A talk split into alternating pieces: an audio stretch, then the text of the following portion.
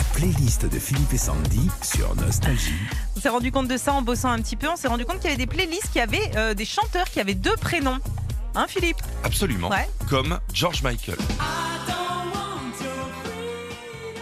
Tout le monde connaît George Michael et pourtant ce n'était pas son vrai nom. Euh, Son vrai nom c'est Georgios Kyriakos Panayotou et c'est C'est lui au... qui fait euh, The Voice.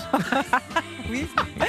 C'est au moment du premier single de Wham qui prend le pseudo de George Michael. C'est sa maison de disques qui lui conseille ce pseudo anglais. Voici la playlist des chanteurs à deux prénoms. Bah, Claude François. C'était son prénom? Oui, L'un des plus grands chanteurs français a lui euh, deux prénoms. Il porte même les prénoms de Claude, Antoine et Marie. Il devait même à la base s'appeler Antoine François. Ah, je savais pas que c'était son prénom. Billy Joel. En démarrant sa carrière en 72, William Martin Joel, originaire de New York, prend le pseudo de Bill Martin.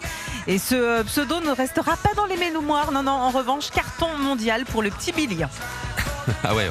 Bah non, il est, il est dans, il est sur toutes les tables. Evelyne Thomas. Alors oui, on dit Evelyne Thomas et non Evelyne Thomas. Rien à voir avec la présentatrice télé de C'est mon Ah choix. oui, oui. C'est le vrai nom de cette chanteuse originaire de Brooklyn qui ne connaîtra qu'un seul tube avec High Energy. Et pour finir, Francky, hein Francky Vincent. Franck Joseph Vincent commence sa carrière comme acteur, puis auteur et enfin musicien. Son premier album vendu sous le manteau cartonnera en Guadeloupe. Il arrivera sur la métropole avec Vas-y Francky, c'est bon. Et ce sera un raz-de-marée. T'as pas, tu veux mon zizi? Non. Pour Pourquoi une t'as fois. pas, pour une fois, il a Parce pas mis. que pour une fois, j'ai pas voulu mettre le zizi. Mon zizi.